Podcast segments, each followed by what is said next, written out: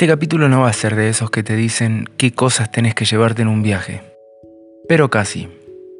Si vas a salir de mochilero, tenés que tener en cuenta que el peso de lo que lleves va a ir todo sobre tu espalda. Cuando el plan es viajar, tu comodidad a la hora de moverte puede marcar la diferencia entre llegar para descansar o descansar para seguir un poco más.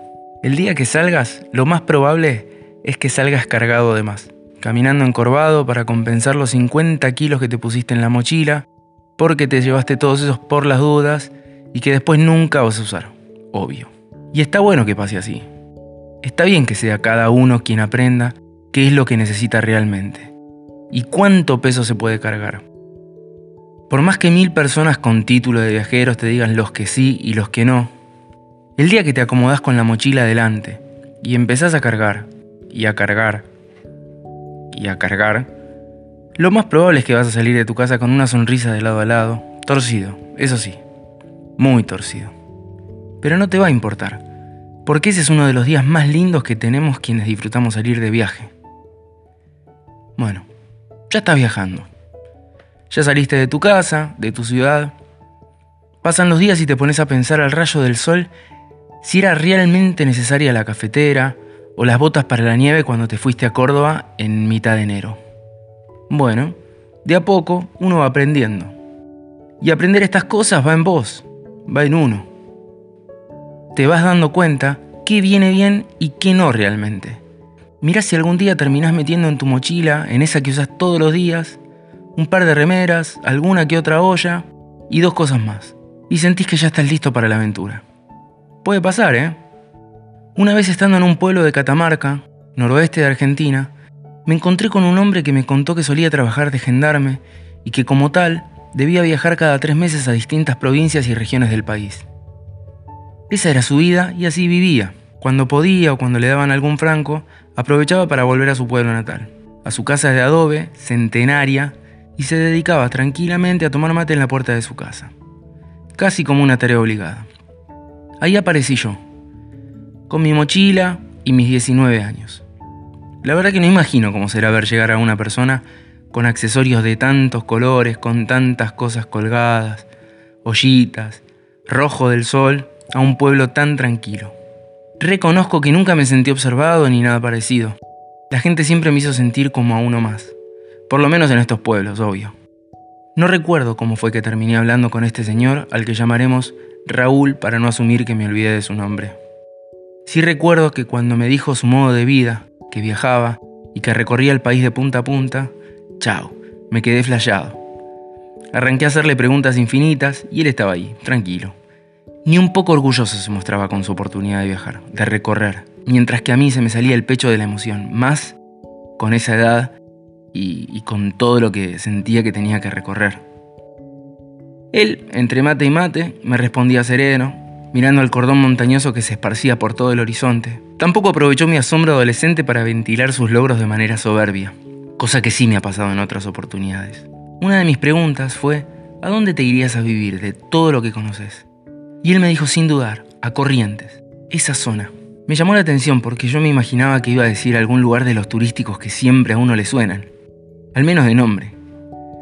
Le pregunté enseguida, casi ofendido, el por qué, y él remató la conversación como quien canta el truco en una partida de cartas.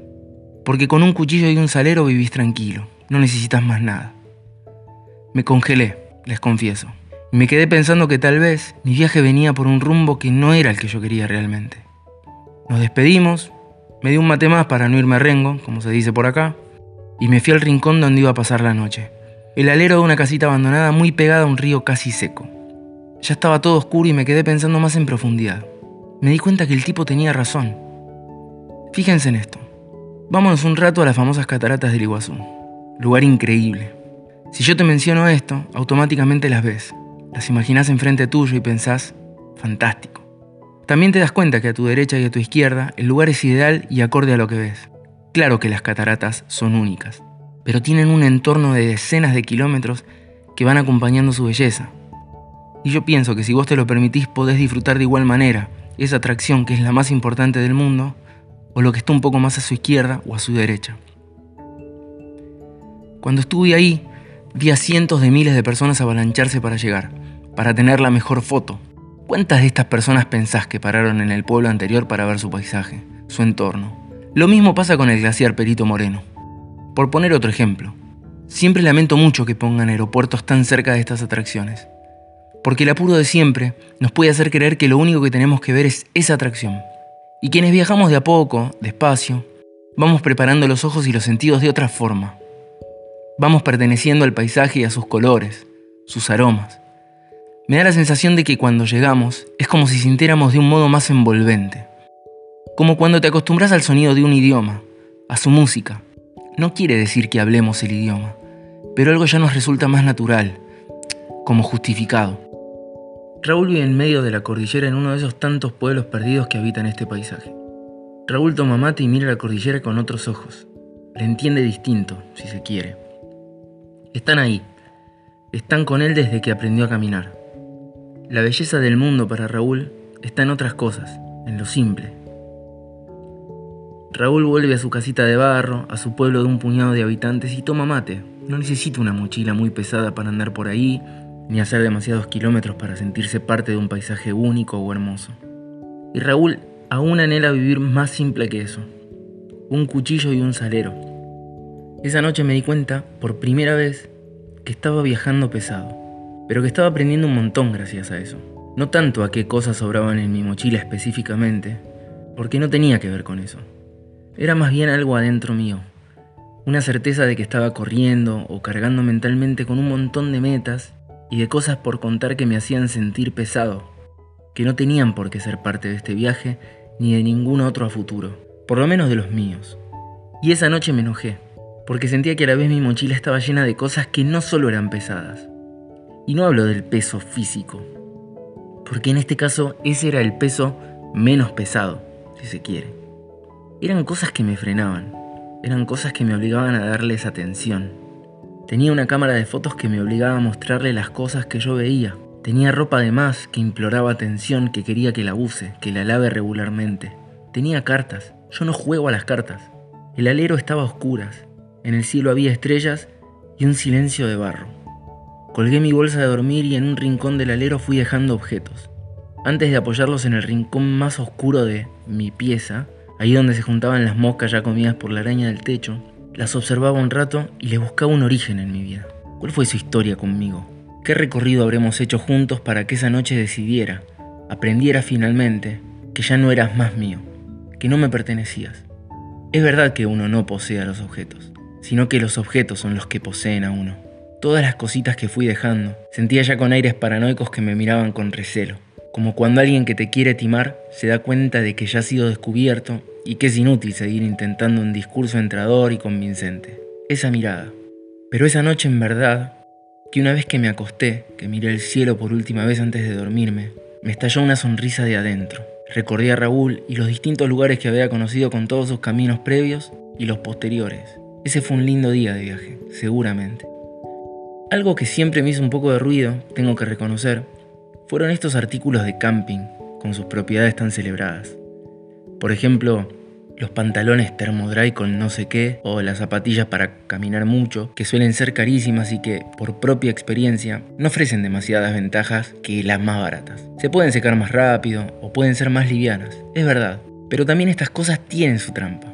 Que un producto sea más compacto, más liviano o que se seque más rápido no nos asegura que vayamos a ir más ligeros, secos o compactos. Quiere decir que, si aún no sabemos verdaderamente qué necesitamos para viajar, vamos a tener más espacios disponibles. La peor trampa para un viajero pueden ser los huecos que nos queden en la mochila o en algún bolsillo, porque vamos a querer llenar esos espacios con cosas. La verdad es que nunca me hizo falta tener ropa súper costosa. Una remera es una remera y no es la gran ciencia.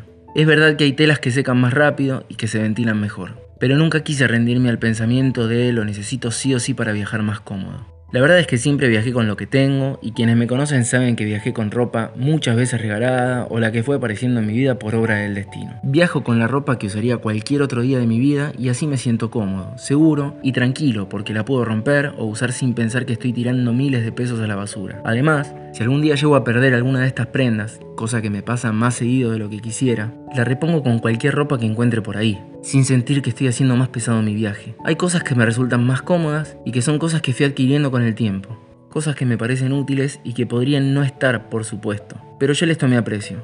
Por ejemplo, esas toallas que se secan rápido. La verdad es que son muy chiquitas y sirven para un montón de cosas. No son mucho más caras que una toalla de casa, digamos, y se pueden seguir usando cuando no estamos viajando. Lo mismo una marmita, estas cacerolas que son para viajar, que vienen con algunas cosas, otras vienen con más cosas, pero tienen de bueno que son realmente livianas y muy resistentes. Algunas son antiadherentes y se pueden limpiar con agua y un poco de tierra. Con eso alcanza. El resto de las cosas son circunstancias en mis viajes. Una cosa más, zapatillas. Me acostumbré a usar las que son con punta reforzada, porque en verdad son duraderas. Y algunas hojotas o alpargatas de las finitas, las baratas, digamos, por si las otras se me mojan. Cosas que, otra vez, uso cuando viajo o cuando estoy en casa. Siempre me gusta pensar en los viajeros de la historia. Me cuelgo mucho con eso. Los conocidos y los no conocidos. Algunos los conocemos por la historia y otros, qué sé yo, me los invento. Esos famosos como el Colón que nos dibujaron en todos los libros de historia, que más allá de la posición que cada uno pueda tener con este personaje, nunca dejó de ser un viajero. Un tipo que sabía de lo necesario para subirse un barco y no morir de hambre, frío o escorbuto. Navegar durante meses por vastos océanos sin naufragar o perderse. Bueno, o sí. Pero también pienso en los más austeros, los que no existen en las historias como memorables viajeros.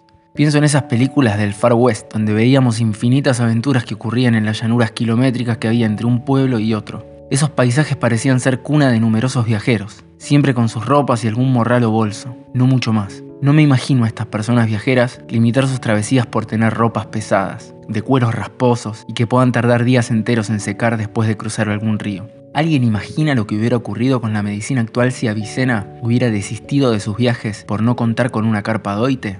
Para cuando la famosa empresa de montañismo de North Face daba inicio a su prestigiosa carrera por alcanzar la cima del éxito en sus productos de renombre, en 1968, hacía ya 15 años que dos gringos se hacían famosos por alcanzar la cima del Everest, y así podría seguir ejemplificando por días enteros. Pero volvamos. Raúl me hizo notar que su viajar ligero está en la cabeza, que lo que Raúl tiene y yo no es una relación diferente con el consumo, con el tener, el poseer, que, a mi entender, es mucho más saludable. Que viajar debe ser un transitar del tener al no tener bienes, o al menos despojarse de esas cosas que muchas veces sabemos que son innecesarias. Pero también viajar tenía que ser una forma de poseer o apropiarse de experiencias, sensaciones y recuerdos de una manera distinta a lo que estamos acostumbrados a esa idea de tener como una idea del mercado. Porque para llegar a las cataratas tenemos que embebernos de las otras cascadas, las que están un poco más allá, o quizás hasta más cerca, pero saliendo del Parque Nacional. Las rutas se llenan de autos viajando a toda velocidad para llegar al lugar del folleto y se pierden de todo lo anterior, del contraste de colores, de la gente que vive ahí desde hace siglos. Es muy interesante que las rutas del sur de Misiones tienen la particularidad de estar llenas de gente del lugar que se mueve en bicicleta, en motos de baja cilindrada, e incluso hemos visto a niños y niñas jugando muy cerca de la ruta, otras veces hasta en la banquina, lejos de pretender dar marcha a un debate ético moralista de si está bien o está mal que estén jugando ahí, o si debiéramos nosotros quizás, turistas, adaptarnos a sus costumbres y al modo de vivir y disfrutar su entorno. Por nuestra parte, decidimos ir aún más lento de lo que nuestra moto ya de por sí nos tenía acostumbrados, para respetarlos y disfrutar un poco más. Volviendo, ¿cómo pensar que todo esto no tiene nada para decirnos de lo que estamos por ver? El mejor consejo que puedo darles es que para llegar a un lugar así, es mejor si antes escuchamos su entorno, lo vemos, sentimos sus olores, tocamos la tierra y las hojas de los árboles y plantas. Porque es un poco aprender su lengua, su forma de comunicar, de decir qué tienen estos lugares. Si solamente llegamos, vamos a quedar impresionados, seguro. Pero creo y siento que nos faltaría algo, que te faltaría algo. Su obertura, su preludio, su invierno. Y bueno, también está lo otro, digamos. Eso que en general no te cuentan los viajeros. Los contratiempos, los imprevistos, las horas de ruta, las maneras de ganarse un peso extra para el viaje haciendo cosas por cualquier lado, desde ayudar en un bar hasta trabajar en el campo, cosas que la gente de ciudad, como yo, no estaríamos nunca acostumbrados o preparados para llevar adelante. También están las lluvias que nunca paran, que te mojan todo lo que sos y cuanto tenés. Los momentos con cierta gente que simplemente es no deseable, todo eso también constituye el viaje y a esta idea de llegar más equipado al destino con las experiencias del camino. A veces, para llegar es importante estar cómodos. La espalda, ya lo sabes, cuanto más ligero podría ser mejor. Pero la mente, ese es el desafío. Hacer un esfuerzo por llegar ligeros de pensamientos, de preocupaciones, sea cataratas o sea tu ciudad, da igual. El viaje, el desafío de viajar, es saber qué tanto peso podemos sacarnos antes de llegar a destino, cualquiera sea este. Otra cosa que aprendí en mis viajes es a tributar al silencio. Mientras viajo solo, tomo la soledad como un proceso. A veces me gusta más y otras veces me gusta menos, pero siempre en mi cabeza ronda un espíritu de aprendizaje que me encanta. Otro silencio viene asociado a la vuelta. Cuando llego a casa no acostumbro mucho a contar sobre el viaje. No es que no hable, que no cuente si alguien pregunta, pero me es muy difícil comunicar en una oración lo que se vive viajando. Podemos describir el paisaje, el entorno, un poco de la sensación de alegría o tristeza. Pero en lo personal todavía no encontré una forma de expresar el conjunto de lo vivido, de todo lo que aprendí, tanto de las cosas buenas como de las cosas no tan buenas. Por algo será que todo el mundo te aconseja viajar. Viajar como idea de inversión, de placer, de experiencia, etc. Viajar es único. Es la relación entre uno y el tiempo y el espacio. Eso para mí es viajar.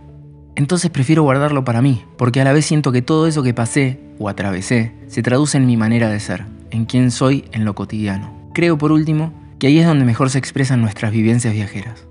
Bueno amigos y amigas, por hoy ha sido todo. Espero que estén bien y que les haya gustado. Un abrazo grande y acuérdense que somos Tejiendo Rumbos. Nos vemos.